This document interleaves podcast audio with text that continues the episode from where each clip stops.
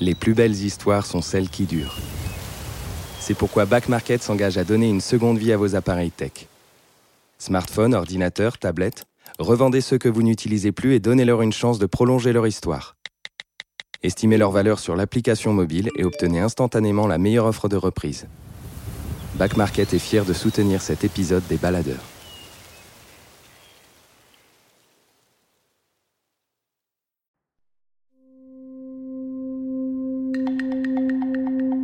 Baladeurs, récits d'aventure et de mésaventures en pleine nature.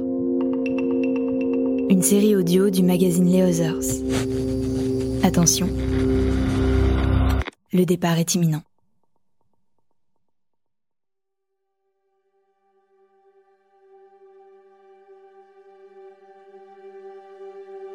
Les trois grandes faces nord des Alpes ont le pouvoir de faire entrer les alpinistes dans la légende.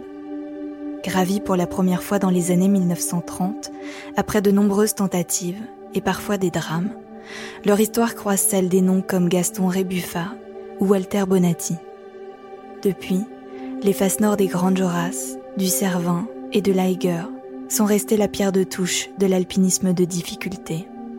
En 1992, la grimpeuse et alpiniste Catherine Destivelle décide de s'attaquer à ce mythique triptyque sur trois hivers, en commençant par l'Aiger, un sommet suisse de 3967 mètres d'altitude, dont le nom signifierait probablement le Grand Épieu. En cause, sa face nord totalement verticale ou déversante, considérée comme la plus impressionnante et difficile des Alpes. Cette prouesse a fait de Catherine Destivelle l'une des plus grandes alpinistes de tous les temps, et qui lui a valu en 2020 d'être récompensé d'un piolet d'or carrière.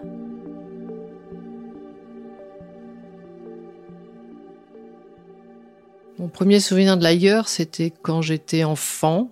Euh, j'avais vu des photos de l'Aiger et j'avais entendu parler de ces grands alpinistes euh, qui faisaient des, qui avaient des accidents en fait essentiellement à l'Aiger et surtout une phrase qui disait, euh, je sais pas d'où ça sortait, qui est l'alpiniste? l'a dit, mais quand on fait l'Aiger, on est un vrai alpiniste. Voilà, donc c'était un peu ça. Et donc le souvenir que j'en avais, c'est quand j'avais 14-15 ans et je m'étais dit, un jour je ferai ça, je voudrais devenir une vraie alpiniste. Le, le est connu pour être euh, assez meurtrier et c'est une face dangereuse. Euh, surtout parce que c'est une, formation rocheuse un peu un peu particulière. En bas, ça ressemble à du, gneiss. Au milieu, il y a du calcaire. Et en haut, euh, c'est encore une autre roche. Et du coup, euh, il y a des morceaux qui partent, enfin des, bouts de cailloux qui partent. Et, c'est un vrai piège quand le, les conditions se réchauffent. Il y a des pierres qui tombent et qui tombe évidemment sur les alpinistes. Donc il y a eu pas mal de drames à, cause de ça. Et du coup, euh, bah, cette photo de Liger où, on voit ce, cet homme euh, pendu à sa corde, après j'ai lu effectivement l'histoire. En fait, le gars, il essayait de descendre et il est mort d'épuisement. Sa corde n'était pas assez longue pour rejoindre le, tunnel de sortie parce que dans Liger, il y a un tunnel euh, qui a été creusé pour qu'un petit train puisse monter et il y a des fenêtres qui permettent l'accès dans la face et aussi pour les secours d'ailleurs. Et, du coup, euh, cet alpiniste est mort à 10 mètres de, des sauveteurs euh, qui étaient venus à sa rencontre par le tunnel. Et euh, voilà, donc la photo a été prise comme ça. Et ce pauvre gars, il est mort, il avait les mains gelées et il pouvait pas desserrer le nœud qui l'empêchait de descendre. Enfin bon, c'était sordide.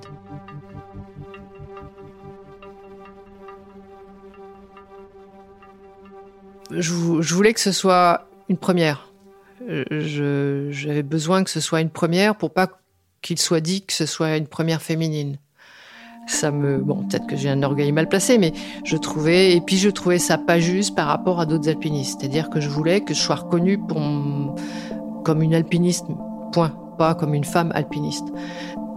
Quand on est une femme euh, en montagne, on est, euh, je trouve, avantagé. Avantagé par le fait que bah voilà tout de suite on fait des photos c'est photogénique. J'étais assez photogénique aussi. Et du coup euh, bon voilà ça passe bien euh, et, et, puis c'est c'est nouveau. C'est-à-dire que les femmes euh, pendant très longtemps ne sont pas beaucoup illustrées ou très peu très peu illustrées dans la montagne. Et, du coup c'est très facile de s'illustrer en faisant des choses voilà banales en fait. Parce que les premières il y avait que ça à faire et on peut y en a encore plein enfin. Et du coup je voulais pas usurper une place. Je voulais avoir ma place dans le monde de l'alpinisme et parmi les alpinistes. Parce que j'avais de la chance de pouvoir en vivre. Et, du coup, je voulais que ce soit juste. Qu'il n'y ait pas de, catégorie homme-femme, quoi. Tout ce que j'ai fait, j'ai essayé de faire en sorte que ce soit les premières. Et j'avoue que les alpinistes aujourd'hui me, le, rendent bien. C'est-à-dire que quand je les rencontre, ils sont. Voilà, je sens qu'il n'y a pas d'arrière-pensée. De, je suis respecté comme alpiniste.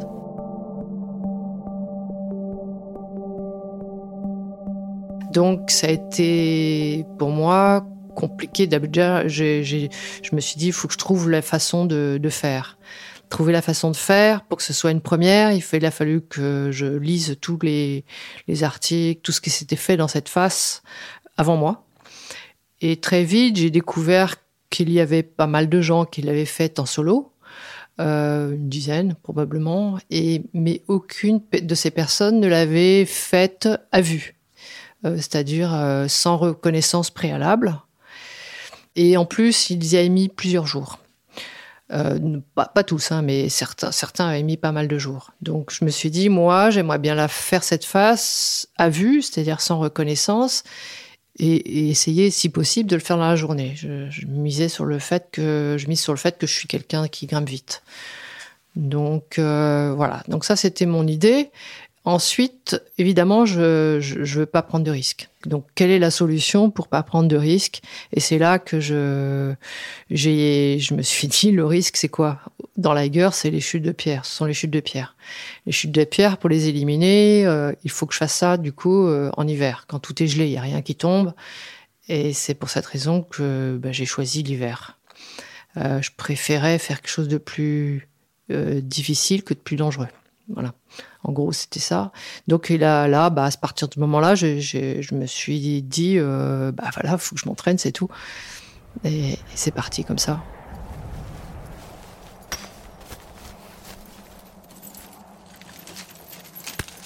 Quand j'étais jeune, j'entendais parler de, certaines ascensions en solo, et, je savais que j'avais ce niveau j'étais capable. Parce que j'étais assez forte quand j'étais jeune. Aussi forte que c'est c'est enfin aussi forte je pense. Enfin il n'y a pas de compétition non plus mais au bout d'un moment on arrive à évaluer sa, force. Et j'avais déjà fait pas mal de grandes ascensions euh, euh, dans les Alpes dans des temps records. Et puis en m'assurant très peu je, je suis quelqu'un qui, est capable de grimper sans trop mettre de points d'assurance et du coup, je me suis dit, bon, Liger, je devrais être capable de, faire pareil. Et voilà, c'est ça qui m'a inspiré. Alors aussi, je, réfléchissais aussi en tant qu'alpiniste professionnel. C'est-à-dire que moi, à ce moment-là, je vivais de ma passion. Je me suis dit, waouh, si j'arrive à faire ça, c'est top, quoi. C'est pas les sponsors qui poussent, c'est juste, on est stimulé on est stimulé parce que parce qu'on vit de ça et que bah, on a les moyens d'eux. C'est-à-dire que moi j'avais toute l'année pour m'entraîner, j'étais rémunéré pour ça et ce qui m'a permis de voilà pendant un an de me préparer qu'à cette ascension là.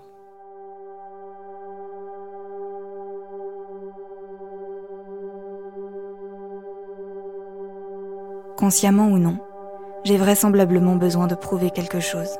À moi-même sans doute, en tant qu'alpiniste, en tant que femme, ou qui sait, vis-à-vis de mes parents.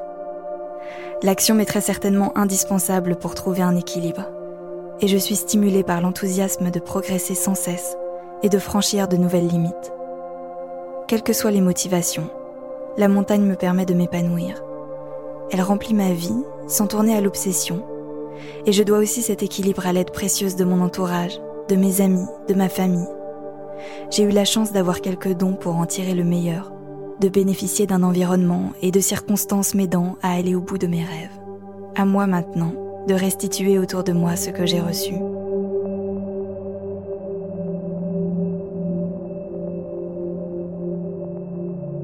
La face Nordliger, elle bah, c'est une face qui est mm, en dénivelé la plus, la plus haute des Alpes. Elle fait presque 1800 mètres de dénivelé. Et elle est assez complexe parce que j'ai fait la, la voie qui a été ouverte en 38 et qui était euh, une voie euh, qui utilisait les passages euh, logiques, donc qui utilisait les faiblesses de la paroi.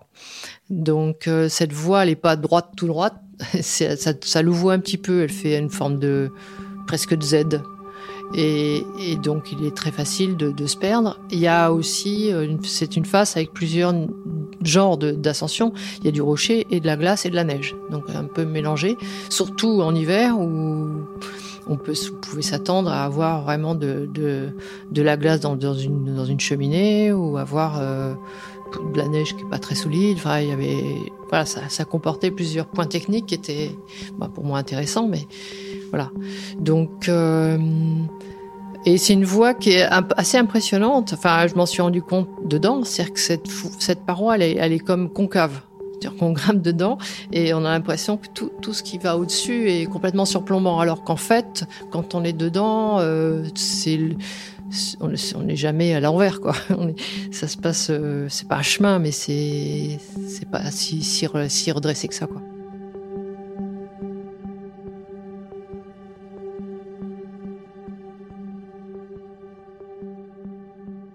Alors pour me préparer à la glace, j'ai demandé à, Jeff Lowe à l'époque, euh, qui, était un des, tout bons en, glace, de, de m'initier. Alors Jeff Lowe, c'est un alpiniste euh, américain qui est décédé malheureusement il y a deux ans d'une euh, maladie de Charcot. Mais je l'ai rencontré à la première compétition organisée aux États-Unis. Et euh, donc lui, avant de faire cette première, d'organiser ces compétitions, c'était un grand alpiniste qui avait ouvert les parois dans tous les sens. Il a été reconnu surtout pour avoir fait la face nord ouvert une voie en solitaire dans la face nord de l'Amada Blanc au Népal. Il m'a proposé de partir euh, autour de Trango au Pakistan, gravir une montagne qui faisait 6200 mètres d'altitude, et en me disant, bah comme ça, on partage les tâches. Toi, tu as déjà fait de l'alpinisme, je sais que tu, tu sauras bien gérer le, le rocher, et moi, je gérerai la glace. Donc en fait, on s'est partagé la tâche pendant la paroi. Et euh, voilà, on a réussi. On s'est rencontrés là, du coup. C'est quelqu'un qui m'a beaucoup aidé euh, psychologiquement. C'est-à-dire que euh, je pouvais pas en parler à quelqu'un d'autre. Il y a que lui qui pouvait comprendre ce qui m'animait. Donc il m'a donné confiance en moi et, qui, et il n'a jamais dit ton projet est fou. C'est vas-y.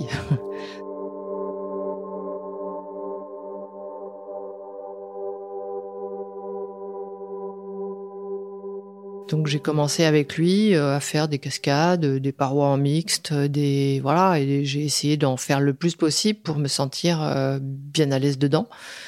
Euh, pour être honnête, mon, ma préparation était un peu un peu courte, courte parce que ça demande pas mal de l'expérience, ça, ça s'acquiert avec le temps. On peut pas avoir l'expérience en deux mois ou trois mois, c'est pas possible quoi.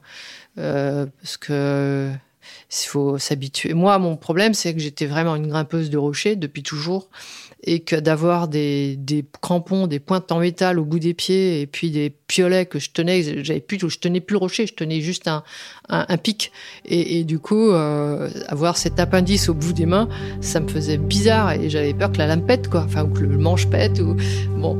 Et c'est un ressenti hein, mais du coup on est timoré quand, quand on part avec cet a priori en disant bon et si j'ai une dent, la dent du crampon qui casse ou ma pointe de piolet qui casse, qu'est-ce que qu'est-ce qui se passe? Bon, j'ai très vite découvert que ça cassait pas. Mais euh, qui sait si ça casse pas? Quand on débute comme ça, on se dit waouh. Alors que jusqu'à présent, j'avais juste l'habitude de toucher moi-même avec mes mains le, rocher et, avec les pieds, j'avais juste de la gomme au bout des pieds, quoi, c'est tout. Donc pour moi, c'était un énorme changement et une, façon de d'appréhender différemment bah, les choses. Et puis là ailleurs, quand euh, au moment de le faire, je, quand je le fais en hiver, je, suis obligée de grimper avec des crampons tout le temps. Euh, donc euh, il a fallu que je m'habitue un petit peu. Et aux mains, bah, les, mains, pour être honnête, toute, l'ascension pratiquement, j'ai grimpé avec le, piolet, euh, le piolet à la hanche, accroché au baudrier, et puis j'utilisais beaucoup mes mains.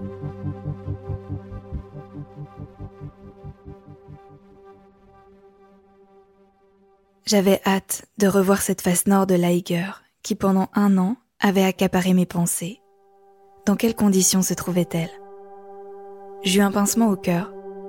L'ayant minutieusement observée sur des photos, je pensais qu'elle me paraîtrait familière. Mais sombre et si imposante devant moi, elle m'impressionnait. Passé quelques instants, ce premier sentiment se dissipa tout de même peu à peu. En regardant de façon plus objective, j'arrivais tout de même à distinguer l'itinéraire que j'avais choisi, la voie Ekmer, qui me sembla plus humaine. L'attente me parut plutôt longue. J'avais hâte d'y aller. Pour patienter, je passais les quatre premiers jours à fignoler mon équipement et à observer la face à la longue vue. À force, je connaissais comme ma poche l'itinéraire à suivre. Pour avoir une idée de l'endroit où je me trouvais lors de mon ascension, je décidai de suivre l'exemple de Jeff lors de l'ouverture de sa voie. J'allais emmener une photo de l'hiker.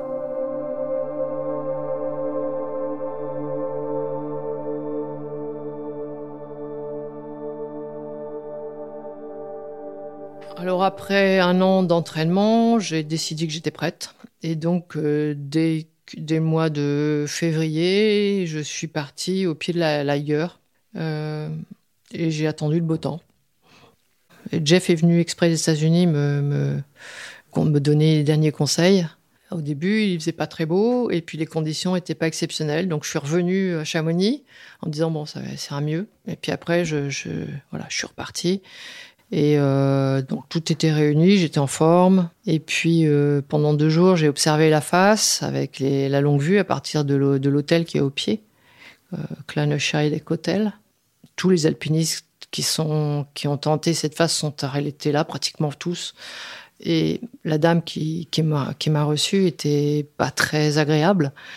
Euh, la pauvre, en fait, elle a vu tellement de gens se tuer dans cette paroi qu'elle elle ne voulait plus accueillir d'alpinistes. Et, et donc, euh, elle était un petit peu, un peu fraîche, l'accueil un peu frais. Et bon, très vite, ça, voilà, elle a quand même, elle m'a quand même accueilli, mais c'était un peu, un peu, un peu, bon, pas le choix, quoi.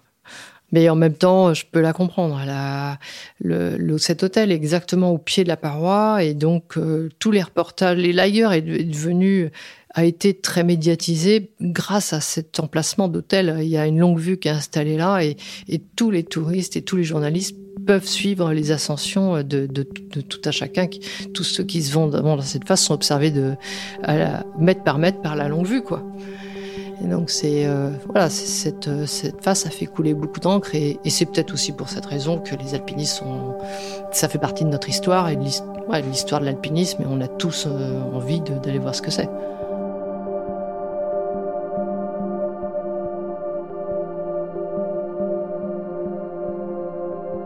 Et de là, on a pu, euh, voilà, il me il m'a donné plein de conseils. Euh, ouais, il faudrait que tu passes là, tu vois, il y a une bande blanche, il faudrait que tu passes là à droite avec le, avec tes piolets et tes crampons, ça ira beaucoup plus vite que passer par le rocher. Moi-même, j'ai dit, mais attends, euh, moi, je suis plus allé sur le rocher, je vais pas passer par la glace. Avec le recul aujourd'hui, je me dis, bah, c'était beaucoup, beaucoup, plus facile de passer dans la glace, mais moi, j'avais encore peur de la glace. Et voilà, donc. Et puis un jour, la météo annonce beau temps. Je pars, il est 5 heures du matin, euh, il neigeote. Et Jeff me dit, écoute, euh, vas-y quand même, je pense que ça va s'arrêter. Et, donc, euh, voilà, il me dit, par contre, prends le Toki et puis on s'appelle, euh, je te dirai ce qui se passe, si la météo a changé ou pas. Et donc, je suis partie avec, j'avais de quoi faire un rappel si jamais ça allait pas pour redescendre. J'avais le minimum de matériel pour redescendre aussi. Et je suis partie donc ce matin-là et puis j'ai grimpé tout doucement. J'étais un peu anxieuse de savoir euh, euh, si comment j'allais me comporter. Je connaissais pas la paroi du tout, j'avais jamais mis les pieds. Donc c'est une paroi qui, qui, faisait peur quand même à tout le monde et qui qui fait peur encore à tout le monde. Et du coup, euh, je non, c'est normal que j'ai dormi euh, un peu fébrilement euh, la nuit précédente en me disant bon, ça y est, le jour J arrive et euh, je, suis prête, mais en même temps, who knows? Est-ce que je vais pas tomber dans une impasse? Est-ce que j'ai pas voilà, est-ce que, est-ce que je vais bien m'en sortir? Est-ce que je vais être en forme? Est-ce que, on se pose mille questions. Alors que, après, c'est bien d'avoir le trac. Hein. Ça permet de sortir un peu de, de ses gonds et puis d'être meilleur que qu'on le serait si on n'avait pas le trac. En fait, cette paroi, a tellement d'histoire que y a chaque lieu a un nom. C'est-à-dire qu'au début, euh, bah, il y a la traversée Interstoisser, enfin d'abord les dalles de, début, mais après la traversée Interstoisser, le premier névé, deuxième névé, le bivouac de la mort, la rampe, après la traversée des dieux, après la première cheminée, la deuxième cheminée, puis enfin le sommet. Là, sur ce névé, mettant bêtement un pied devant l'autre, en m'efforçant d'économiser mes forces, j'avais le temps de penser à autre chose, et notamment de constater que cette montée me fatiguait. Cela n'en finirait-il donc jamais?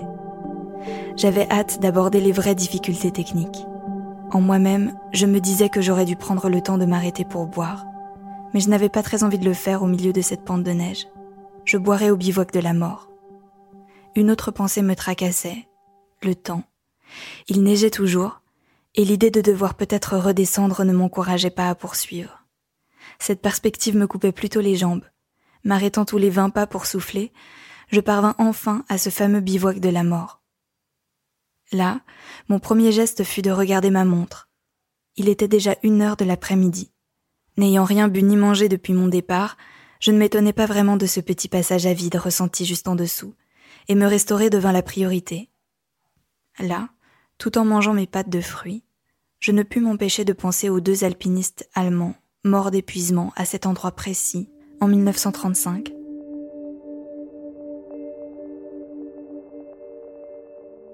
Quand j'arrive au bivouac de la mort, il est, il, est midi, et, là, je me, j'ai quand même une pensée pour ces gens qui, qui, ont, qui sont morts là. Et, et c'est des gens qui sont morts avant 38, qu'on a retrouvé, on l'appelle le bivouac de la mort parce qu'ils étaient montés là, ils avaient disparu. Et on les a retrouvés. C'est un avion en passant devant qui a, qui a vu les, les, corps de ces gars euh, dans une petite niche où la glace avait fondu et ils, les corps étaient réapparus. Donc c'est émouvant parce qu'on se dit waouh. À l'époque, ils, ils, avaient, ils étaient pas bien équipés. Euh, ils n'avaient pas de, prévisions météorologiques fiables, etc. Les cordes étaient en chanvre. Euh, le chanvre, une fois que c'est mouillé, euh, bah, c'est pas bon. Enfin, ça, casse vite. Donc tout ça, ça fait que ça, ça, on ne peut qu'être ému quand on pense à ces, premiers alpinistes qui ont gravi cette face. D'ailleurs, cette face-là a été la, dernière face gravie, le dernier des grands problèmes à, à être gravi euh, dans les Alpes. Lorsque des alpinistes se tuent en montagne, les gens disent toujours ⁇ Il est mort là où il aimerait être, c'est être bien pour lui ⁇ Moi, j'aime bien être en montagne, mais pas trop longtemps. Ce que je préfère par-dessus tout, c'est le retour à la maison.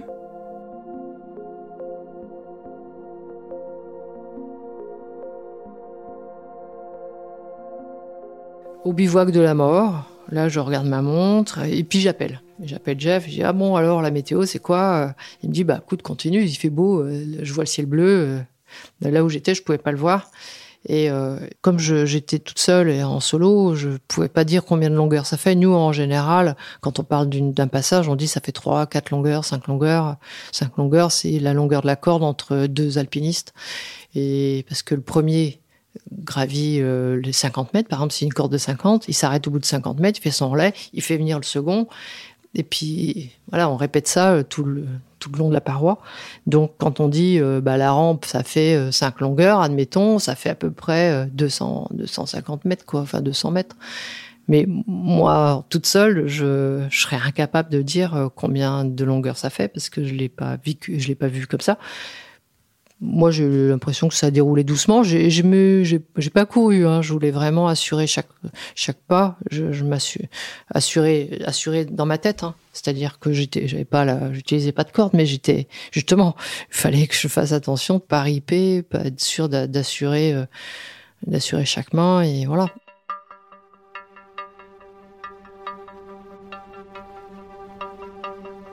J'arrive euh, à haut de la rampe, il y a un passage un peu, un peu délicat où le rocher était vraiment pourri. J'ai l'impression de, chaque fois que je mets un pied, de redescendre, euh, que mon pied pouvait partir et du coup partir moi aussi, comme un bouchon. Je suis quelqu'un qui a l'habitude de grimper, enfin, ouais, dans du terrain pas très, pas très bon, donc euh, j'ai géré. Mais c'est vrai que là, on se dit, oh là, faut pas que je m'en mette une là. Et voilà. Puis après, il y avait un petit ressaut. Puis après, après, on arrive sur la traversée des lieux.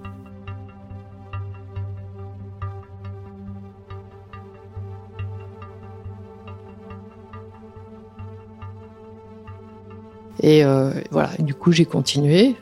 Je fais la traversée des dieux où la neige est un peu fraîche, trop fraîche, et du coup c'est un peu c'est compliqué parce que je vois pas bien le, le relief. Et puis d'autant plus que comme je veux pas porter mes cordes, je tire mes cordes derrière moi. Mais je me dis, bon, si au bout de la corde, euh, si la corde tombe au fur et à mesure, elle va me déstabiliser. Donc j'avais passé ma corde dans un anneau de sang que j'ai trouvé là, pour éviter que ça tombe. Après, je fais ma traversée, je défais mon nœud, je, je rattrape mes cordes. Enfin, ça a été tout un souk pour pas me... Je voulais pas porter ces cordes, c'était trop, trop délicat comme traversée, trop lourd. Et puis enfin, j'arrive à la l'araignée, parce que c'est une espèce de, de, névé en, glace et neige. Ça s'est passé, bon, jusqu'à présent, ça a à peu près passé comme j'avais imaginé. Là, je remonte doucement le, le, le, le, névé, et puis à un moment donné, je vois un tissu qui dépasse de la glace. Je dis, oh putain, sordide. Parce que, bah voilà, avec tous ces accidents qu'il y a eu, on s'est dit, peut-être qu'il y a quelque chose en dessous, il y a peut-être un, je sais pas, moi une fois j'ai trouvé un, squelette sur un glacier, c'est un peu, c'est voilà, ça fait drôle quoi. Donc bon, cette, cette sombre vision, je la dépasse et puis j'arrive enfin au premier, à la première fissure de sortie où là, euh, Là, je suis un peu surprise parce que euh, il y a un bouchon de neige et puis la neige, elle est pas, elle est pas bonne. C'est de la, c'est pas de la glace. Je pensais vous trouver de la glace. Et, et là, je me dis qu'est-ce que je fais? Est-ce que je passe tout droit, à gauche, à droite? Finalement, euh, je, je, je réfléchis parce que je j'ai pas envie de mettre un piton. Je me dis oh là là si je mets un piton pour m'assurer, je m'étais pas encore assuré jamais toute l'ascension jusqu'à présent. Et euh, donc si je mets un piton, je vais perdre ça, va me prendre du temps, je vais je vais galérer.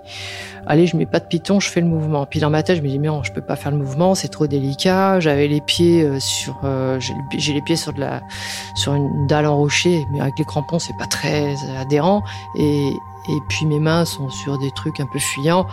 Donc je me dis, non, c'est pas raisonnable, je peux pas parier sur un mouvement, faut que je m'assure. Donc je finis par mettre mon piton, je mets mon piton, je m'assure pour un mètre, et puis j'enchaîne. Sauf que là, j'ai perdu du temps. Et puis en hiver, euh, bah, la nuit tombe vite.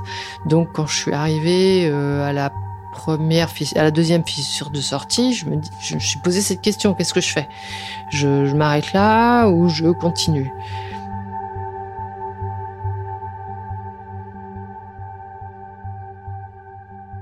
Je me suis dit, si je m'arrête là, il fait froid, il fait moins 15, je suis partie depuis ce matin, je vais... Voilà, j'ai pas beaucoup bu, euh, je suis sûre que demain matin, si je m'arrête là, j'aurai les pieds et les mains gelés. Donc, il faut absolument pas que je m'arrête, il faut que je continue. Et euh, au-dessus de moi, je, je voyais pas bien, mais j'ai une espèce de diède en rocher qui était un peu de la savonnette, mais je me suis dit bon allez j'y vais, je vais tranquille et quitte à bouger toute la nuit, j'y arriverai. Et donc c'est ce que j'ai fait. J'ai, je, voilà, je, me suis dit bon allez, je pars. Je, alors là, je me souviens parfaitement. Je, un pied, une main, je montais chaque chaque chaque élément de mon corps doucement et sûrement pour éviter de glisser. Et puis euh, voilà, à force monter, je suis monté, je suis monté. Euh, dans la lutte la frontale allumée parce qu'en fait, euh, il faisait nuit et euh, donc on voit pas plus d'un mètre.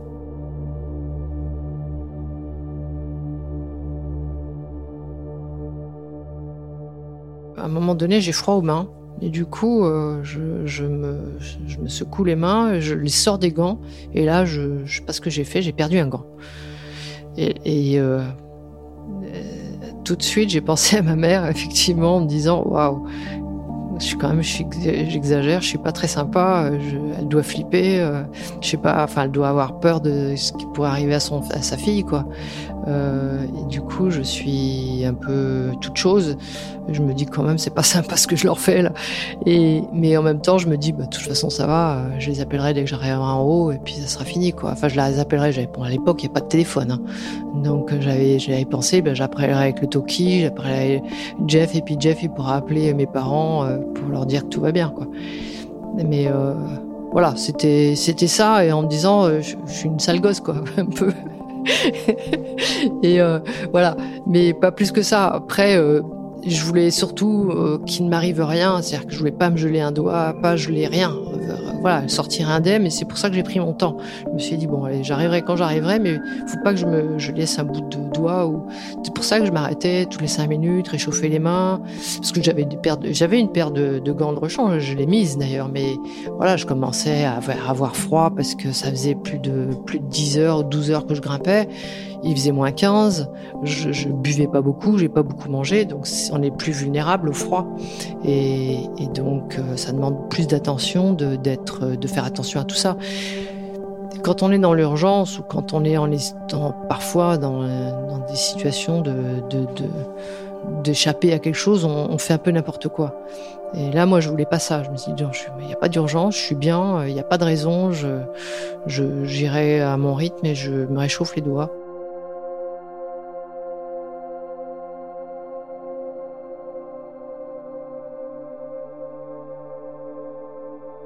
Progressivement, je suis arrivé, euh, bah, je suis arrivé au sommet d'une pente et je me suis retrouvé à quatre pattes sur le sommet parce qu'en fait, comme je vois pas plus d'un mètre, je voyais même pas le sommet.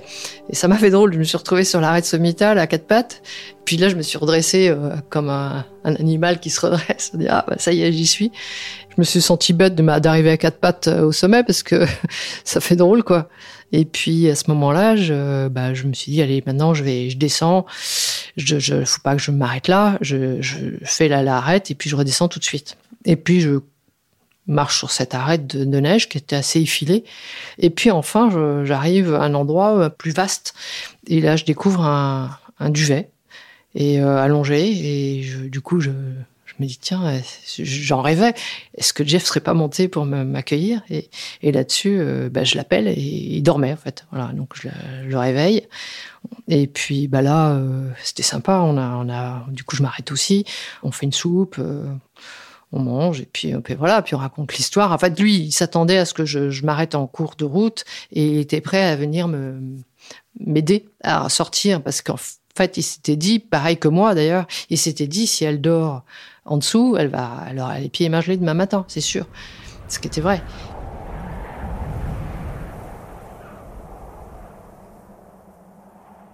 Puis, vers minuit, nous nous allongeâmes.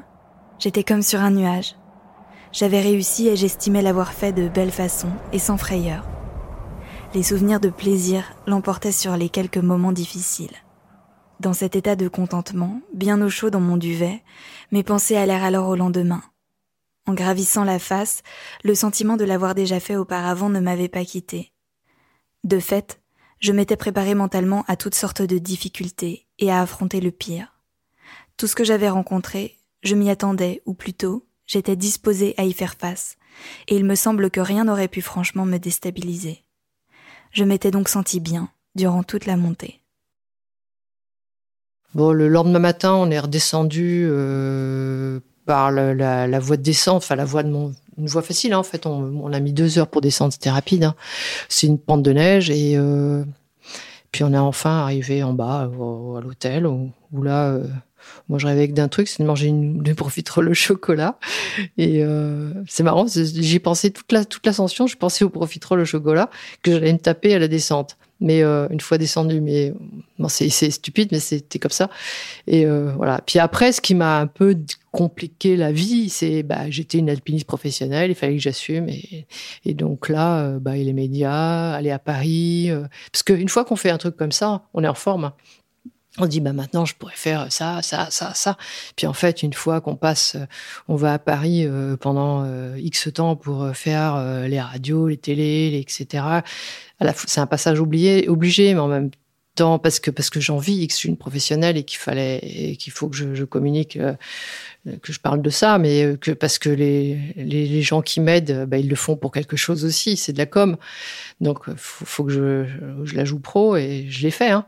mais c'était un petit peu reculant en me disant bon j'aurais tellement aimé euh, rester là-bas et puis profiter de cette forme pour faire autre chose et puis, bah voilà, euh, on passe une semaine, dix jours là, et puis ensuite, euh, bah, la forme retombe. C'est comme les sportifs de haut niveau. Dès qu'on arrête dix jours, euh, puis à Paris, on peut pas faire pareil que comme montagne. Et bah, faut recommencer tout à zéro. Et voilà. Donc c'était, je, suis, voilà, je joue le jeu de, la l'alpinisme professionnel, mais je suis pas. Au fond de moi, j'ai parfois, c'était un peu difficile.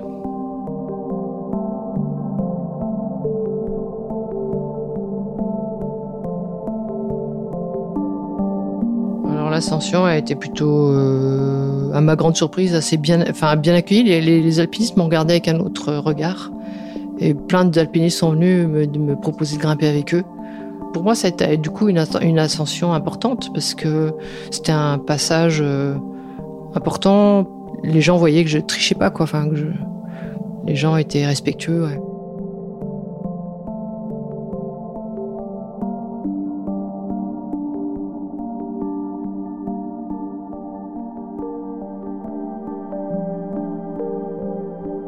L'escalade et l'alpinisme me rappellent mon enfance parce que, parce que quand on est en montagne, on pense plus, on pense plus, on pense qu'à ce qu'on fait.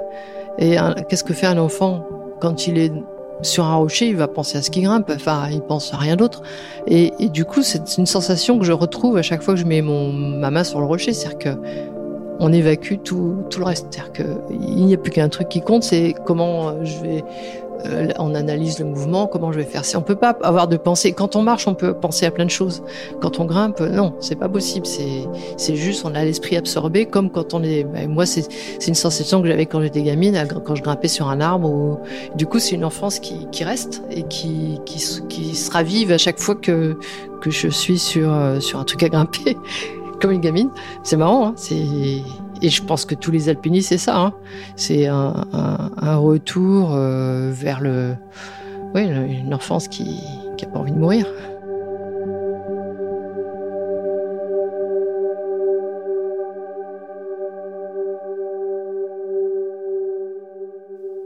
Les extraits de livres de cet épisode sont tirés d'Ascension, publiés aux éditions Artaud.